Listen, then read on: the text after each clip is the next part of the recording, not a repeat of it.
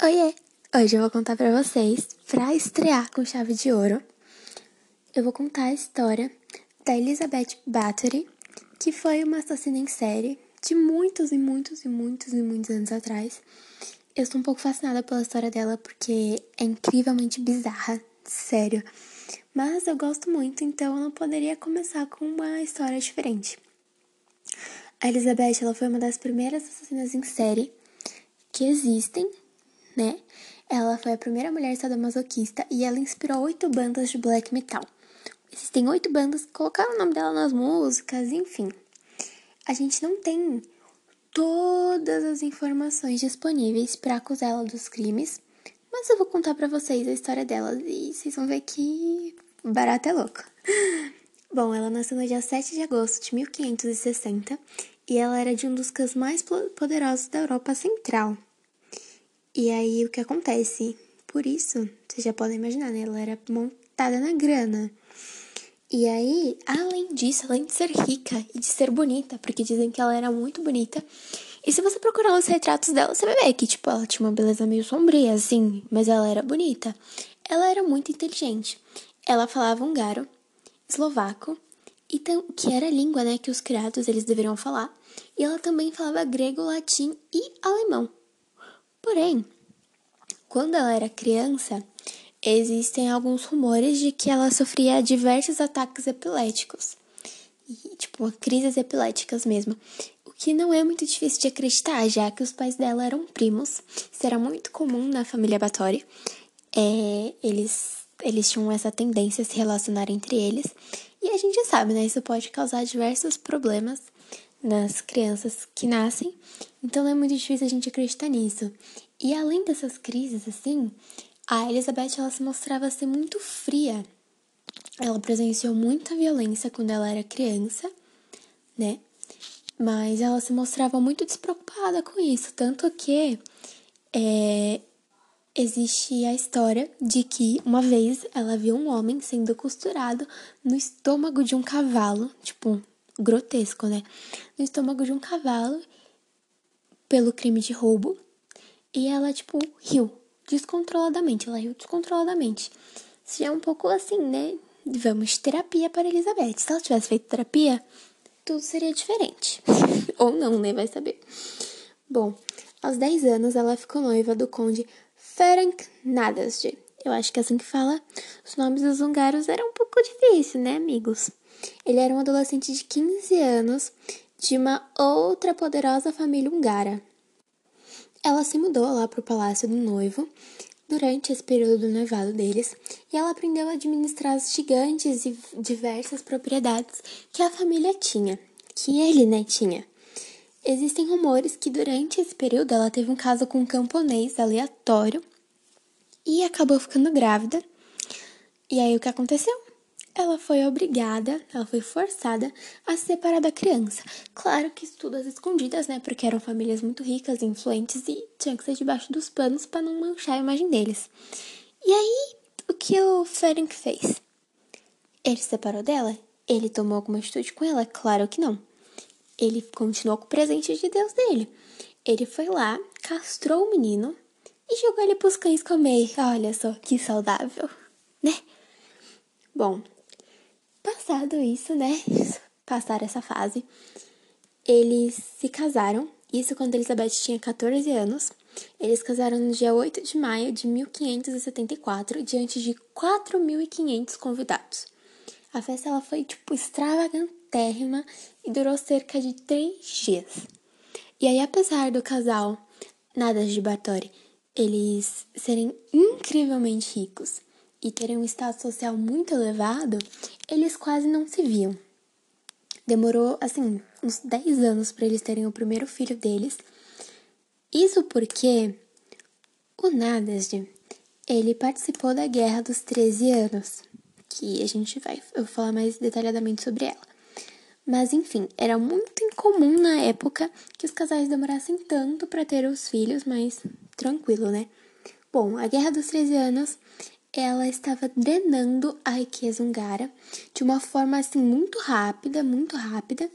E aí a família Habsburg, que era a família que que comandava, tipo, que dominava real a Hungria, eles ficaram endividados. Só que o que acontece? A Elizabeth, ela nunca sentiu os tempos difíceis da guerra, porque ela pegava, ela recebia o tesourinho lá que o marido mandava para ela e ela guardava. E aí, né, ela ficou muito mais cheia da grana, muito, muito, muito mais. E aí, o casal, eles ficaram, tipo, tão, tão ricos que eles emprestaram dinheiro para a família Habs Habsburg e assim a Hungria pôde continuar na guerra. E aí, apesar de eles não se verem tanto, o casal, né, nada de Bartori, eles adquiriram um interesse em comum, assim, muito específico, que era torturar as criadas mais jovens, olha só. Eles testemunharam muitas atrocidades e eles se incentivavam, assim, um incentivava o outro a cometer essas coisas, assim, as crueldades. O Ferenc, ele teria comprado para Elizabeth uma, tipo um tipo de luva com umas garras para que ela pudesse assim rasgar as meninas tudo. Loucona, né? Olha só que exemplo de relacionamento saudável. Aí, em 1601, uma mulher assim misteriosíssima chamada Ana Darvolha, guardem esse nome que ela é importante, ela se hospedou na casa deles para fazer companhia para Elizabeth. Só que aí a personalidade da Elizabeth ela começou a mudar. E aí os criados dela falavam que ela se tornou uma pessoa mais cruel, sabe? Se o Nadas ensinou ela a torturar, a Darvolha acabou ensinando ela a matar as pessoas, sabe? A Elizabeth ela não estava protegida pela lei. Ela estava acima da lei. Já que ela emprestou dinheiro lá para para os monarcas, digamos assim, eles se manterem na guerra. Então, tipo, quem queria peitar a Elizabeth, né? E aí ela pensou: tô nem aí, vou fazer o que eu quiser. E aí, existem assim, umas especulações e elas se tornaram muito muito escandalosas, porque o que acontece? Era muito comum algumas criadas da Elizabeth elas morrerem uma certa frequência, ligava que era cólera. E aí, né, começaram a suspeitar, tipo, por que tá, tá morrendo tanta criada assim, tipo, do nada, sabe? E aí um dos pastores, ele ousou colocar ela contra a parede, assim, na cara dela, meteu o sermão e falou, você é uma assassina. Pois é, isso por conta das especulações, né? Ninguém tinha provas contra ela. E aí, nesse mesmo ano, o Cavaleiro Negro, que era o apelido do marido da Elizabeth, ele acabou morrendo. Ele adoeceu e morreu. E aí, de novo, os criados eles perceberam que teve uma mudança dentro da Elizabeth, uma mudança na personalidade dela. Ela ficou ainda mais violenta e aí ela passou a ser insaciável. E agora, o que começou com um hobby com Nadas e a Darvolha é se tornou, tipo, uma obsessão para ela, sabe? Ela se tornou fanática, fanática por torturar as criadas, as jovens, e matar elas. Ela coletava, ela pegava essas jovens ao redor da cidade, assim, seus inúmeros castelos, tinha muitos, ela tinha muitos, muitos castelos, como eu falei no começo. Ela herdou da família do marido, né? E aí ela passava, tipo, ao redor do castelo, nas cidades ao redor, e ela pegava, assim, das, dos camponeses, é claro, né? Ela não ia se meter com os nobres, ela pegava as filhas dos camponeses e ela levava lá pro castelo e tal. E aí, quando ela terminava a tortura e tudo mais, dizem que ela mandava jogar os corpos por cima dos muros do castelo para servir de comida para os lobos. Prossiga, vou, vou prosseguir porque eu não, não tenho nem o que falar sobre isso. A Elizabeth ela reuniu um esquadrão de tortura. O Esquadrão Suicida versão original. Não, suicida não, né? Suicida que se mata, é homicida, esquadrão homicida. era composto pela enfermeira de seus filhos, Ilona Jó, que ela era uma, e uma velha amiga da Ilona, né? Que ela é conhecida como Dorca. Uma lavandeira chamada Catherine e um jovem desfigurado conhecido como Fitco. Acho que é assim que fala.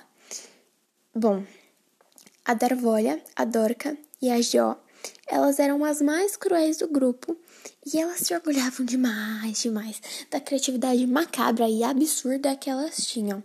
Tanto que, tipo assim, é, vamos supor, uma criada ela dava um pontinho errado na roupa da Elizabeth. Elas iam lá e pá, pegava aquelas tesouras de poda e cortava o dedo da menina fora.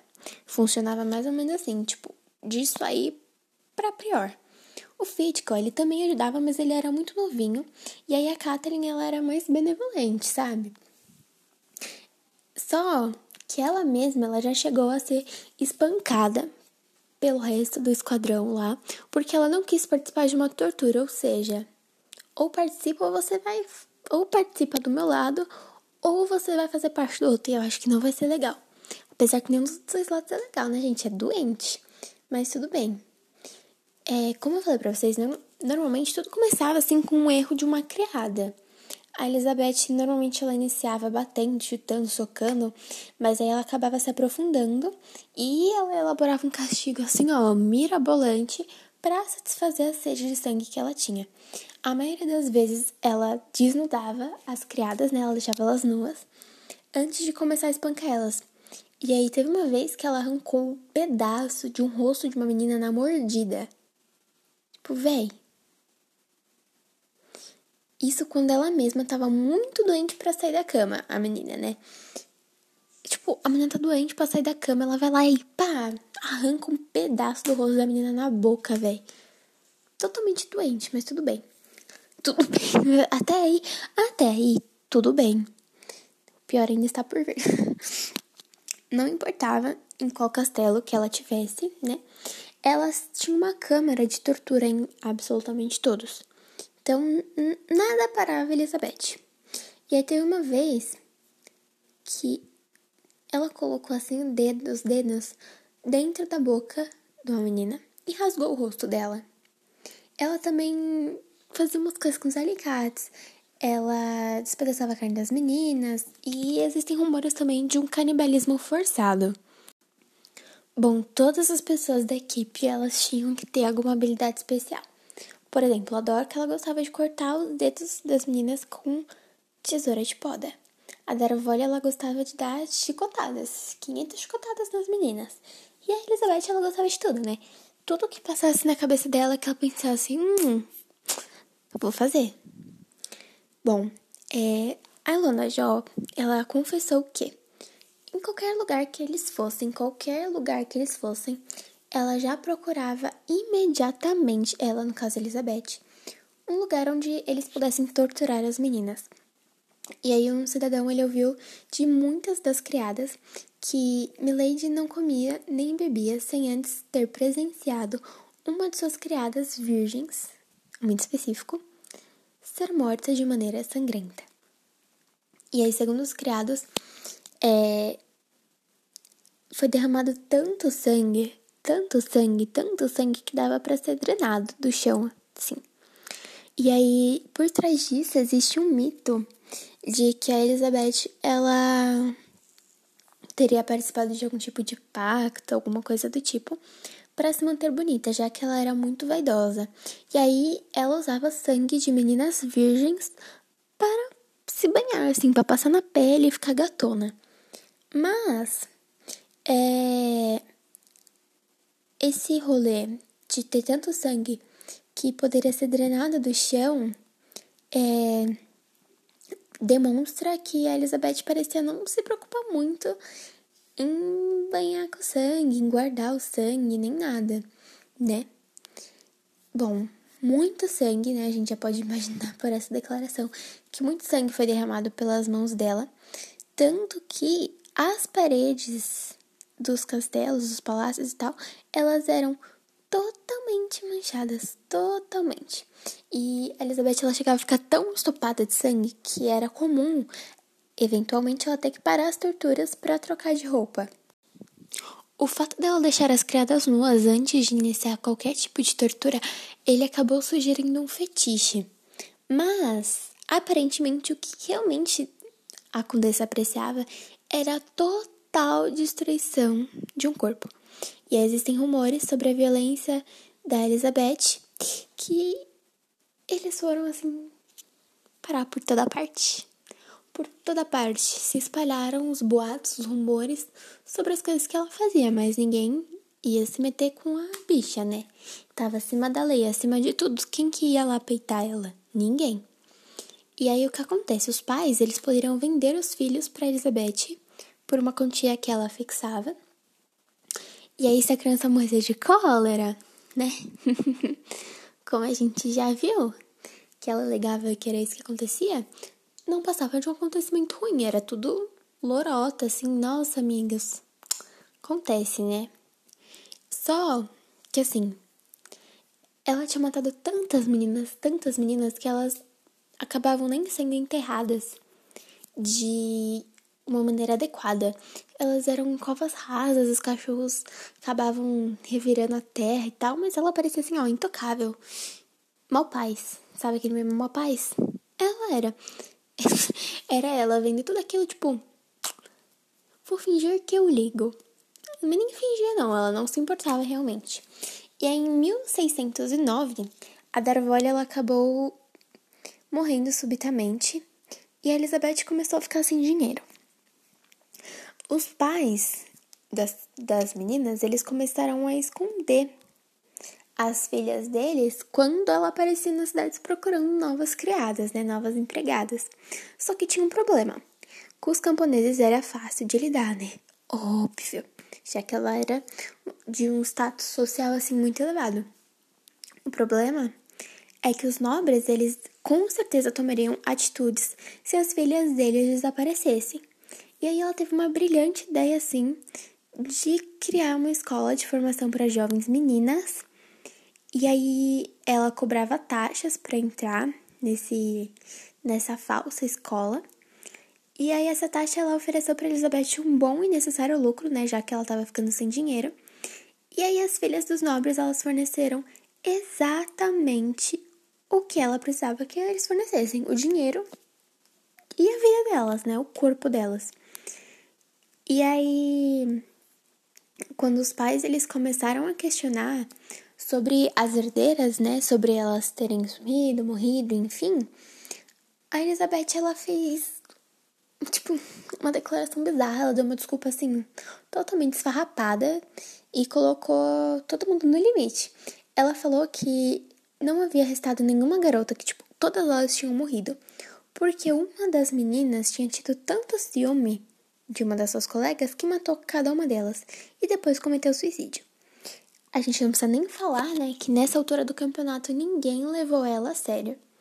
E em fevereiro de 1610, o rei ordenou que George Tursco, eu acho, Tur, sei lá, gente, o George, ele investigasse a condessa.